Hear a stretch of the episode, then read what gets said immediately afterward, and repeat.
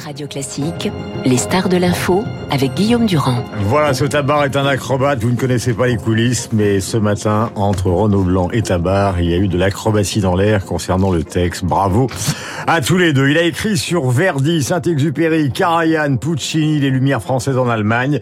Il a été conseiller donc euh, l'Emmanuel Macron, conseiller concernant la communication. Sylvain Fort, bonjour. Bonjour Guillaume. Vous êtes normalien, vous êtes agrégé de lettres, vous êtes né le 31 janvier 1972. Je fais les présentations parce qu'il est vrai que fondamentalement, les conseillers en communication, tout à l'heure je l'évoquais avec Renaud Blanc, que ce soit Pilan avec Chirac ou Mitterrand ou Salinger avec Kennedy, sont des gens qui ont pris de plus en plus d'importance dans l'exercice du pouvoir. Pourquoi? Parce que tout simplement la parole euh, politique a besoin maintenant de caisses de résonance beaucoup plus larges. Et au fond, euh, l'émergence des, des, conseillers en communication, c'est aussi l'émergence des médias, puis euh, l'émergence des réseaux sociaux. Bref, la parole politique aujourd'hui rebondit dans tous les coins de la société beaucoup plus qu'elle ne l'a été pendant des, des, siècles et décennies. C'est à la fois l'incitation et, et, le contrôle en fait. Oui, c'est ça fonctionne? Ça fonctionne en fait de façon euh, très compliquée. En réalité, je vais vous le faire très simple. Il faut être constamment sur le, le, petit fait du quotidien ouais. et sur la perspective stratégique. Ouais. C'est tout, les, tout être au double commande en permanence. C'est ce que faisait euh, admirablement Pilan. Mm -hmm. euh, c'est ce que les Sauf conseillers... que Pilan, il était contrairement à vous extérieur à l'Élysée. Alors voilà, c'était une période un peu bénie. Aujourd'hui, les communicants comme c'est là d'ailleurs. Comme ils avaient leur absolument. business et ils allaient à l'Élysée pour et voir. oui, et du coup, ils avaient un pied dans l'un, un pied dans l'autre, et je pense que c'était assez fécond. Aujourd'hui, pour des raisons déontologiques, c'est juste devenu impossible. Et donc, le conseiller en communication, qui n'est pas un politique de carrière, qui n'est mmh. pas un élu, qui n'est pas quelqu'un qui a un mandat, est embarqué dans la chose politique. Mm -hmm. Et évidemment, ça, ça c'est toujours des animaux assez à part. Voilà, on a écrit sur vous, mais c'est une des premières fois que vous vous exprimez.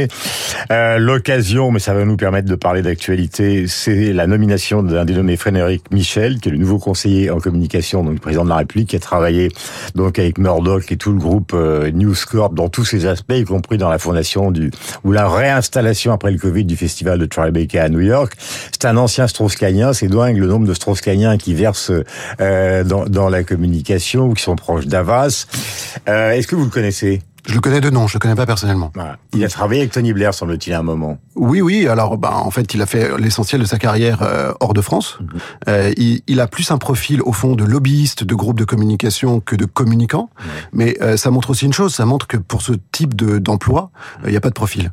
Euh, ça peut être des gens comme moi qui sont qui étaient à la fois conseillers discours et conseillers communication. Ça peut être des gens qui sont des spécialistes de la relation presse. Ça peut être des gens comme ça qui sont plutôt, euh, comme Frédéric Michel apparemment, qui sont plutôt des gens qui ont une sorte d'expertise, de connaissance intime des mécanismes médiatiques.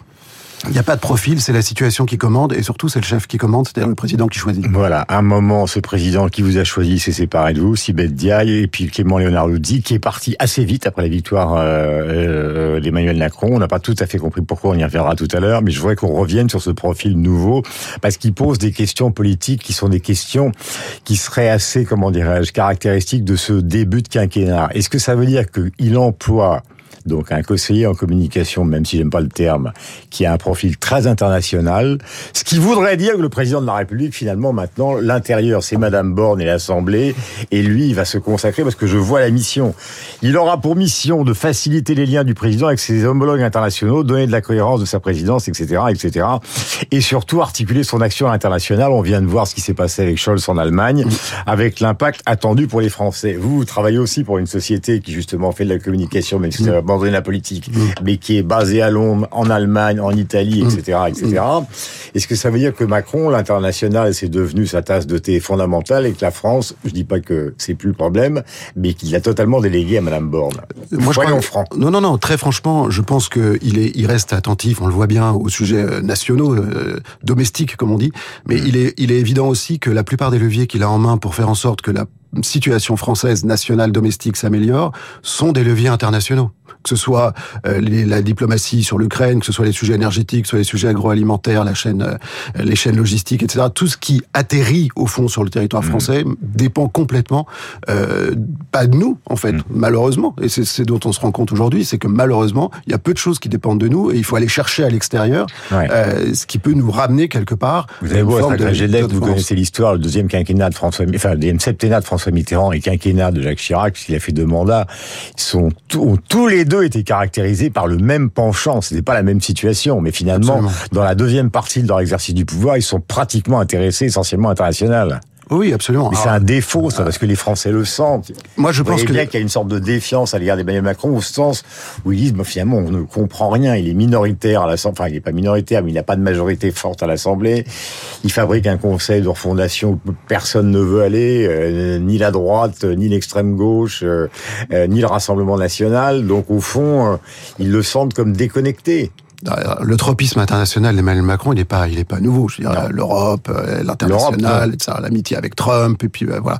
Donc tout ça, c'est un tropisme très fort chez lui. Il est vrai aussi que, au fond, sur l'international, qui prend une place tellement importante aujourd'hui dans le jeu national, institutionnellement, mmh. il est le seul à pouvoir vraiment agir, parce que c'est vraiment son précaré. C'est le précaré dans les institutions de la cinquième, mmh. c'est le précaré du président. Donc si quelqu'un doit s'y coller, c'est vraiment lui. Ensuite, est-ce que ça crée de la déconnexion avec le la pays? C'est oui. évidemment le risque.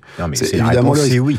Oui, mais alors moi je dirais autrement, si vous voulez, plus que de la déconnexion, je pense que euh, il y a il y a une espèce de petite contradiction dans l'exercice du pouvoir aujourd'hui, à dire je vais aller chercher à l'extérieur un père de famille qui sort le matin de chez lui pour ramener euh, ce qu'il a chassé le, le soir, avec euh, au fond les choix qui sont faits au niveau euh, gouvernemental. Parce qu'en réalité, euh, et on l'entendait tout à l'heure dans Flash Info et Guillaume le disait, il y a un peu de tiraillement.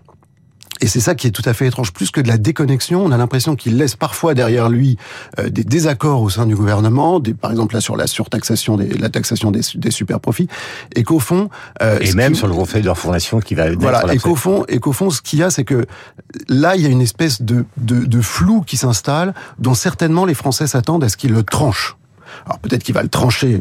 Il a un peu tranché hier sur les sur les sur les super profits. Le Conseil de la fondation va peut-être se clarifier. Mais ce qui personne n'y vient. Ce qui est certain, ils vont, ils vont pas se retrouver ce qui est eux. certain, c'est que si il donne énormément d'énergie à l'international, il faut qu'au moins euh, les, les, choses soient hyper tenues euh, sur le plan domestique. Sinon, sinon ça va pas marcher. C'est un peu ma spécialité. Ce Conseil, personne n'y vient. Alors il a une initiative. On se souvient du grand débat, etc., etc.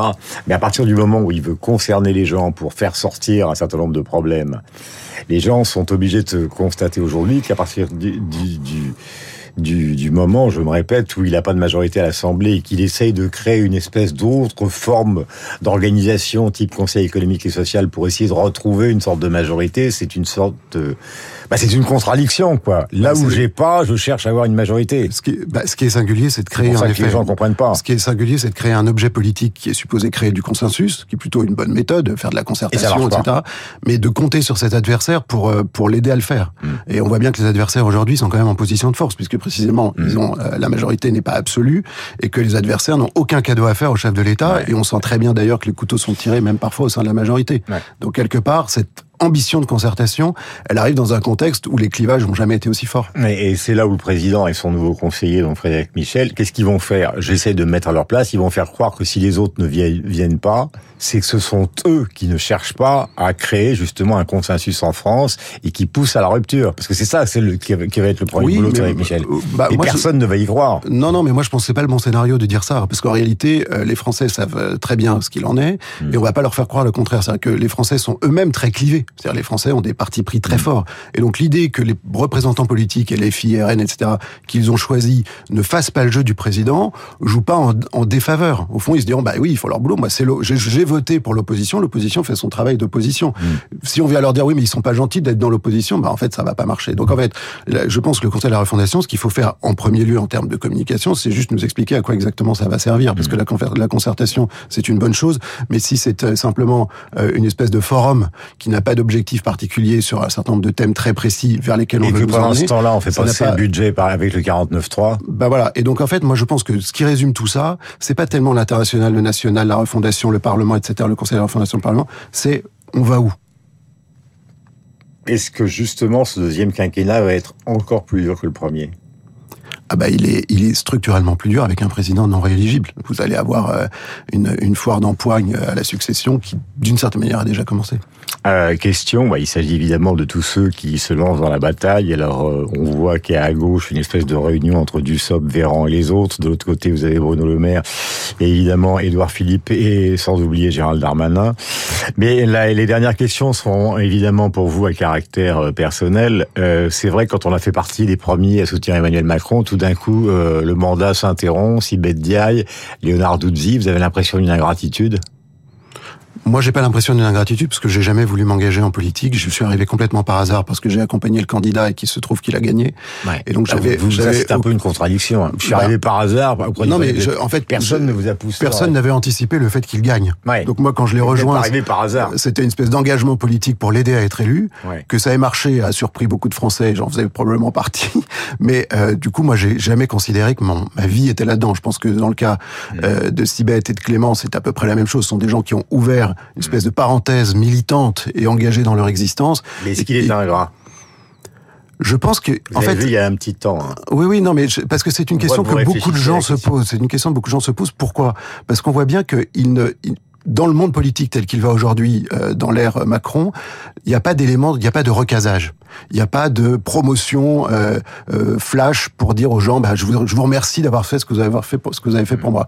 Est-ce que c'est un changement de génération, c'est-à-dire que les gens n'attendent pas ça, du coup, bah, ça se passe pas, ou bien est-ce que c'est vraiment de la Ferrand, Castaner et Amélie Montchalin, il leur a promis qu'il allait les recaser. Voilà, donc c'est ce que j'allais dire. Non, mais moi je suis parti, je- pas, j'ai rien demandé. Je veux dire, il y a aussi le fait que Hmm. beaucoup de gens aujourd'hui, et ça, je pense qu'on nous fait pas assez crédit de ça. Beaucoup de gens venaient du privé euh, pour aller en politique, s'engager pendant quelques années, et ont décidé de repartir Hmm. dans le privé d'où ils venaient, où ils se sentaient mieux que dans le que dans la sphère politique, qui est une sphère quand même hyper dure.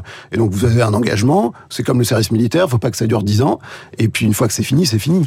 Dernière question, Sylvain Fort. Euh, D'abord, merci d'être là sur l'antenne de Radio Classique. Je rappelais votre parcours. Il y a de la littérature et il y a aussi, au cas où cette littérature un, un amour éperdu pour l'opéra, tout seul d'ailleurs, euh, pas de contexte familial. On parle beaucoup de Tosca aujourd'hui, euh, qui est donné donc euh, à l'opéra à Paris comme un des événements de la rentrée. Est-ce qu'on peut résumer en gros l'argument pour ceux qui sur Radio Classique écoutent d'abord Ah bah, et avant tout de la musique Ah bah Tosca, c'est vraiment le remède à tout ce qu'on vient de dire.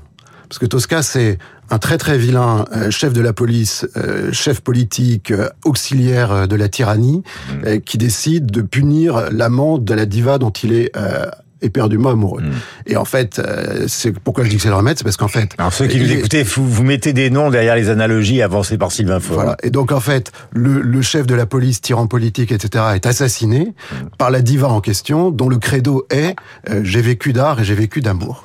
Et donc euh, par rapport à tout ce qu'on vient de dire, n'oublions jamais que l'art et l'amour sont plus importants que la communication politique. Voilà. Et la beauté, comme disait Debussy, est pour beaucoup une secrète insulte dans Monsieur Croche. Il a écrit ça à 8h28, Sylvain Faure.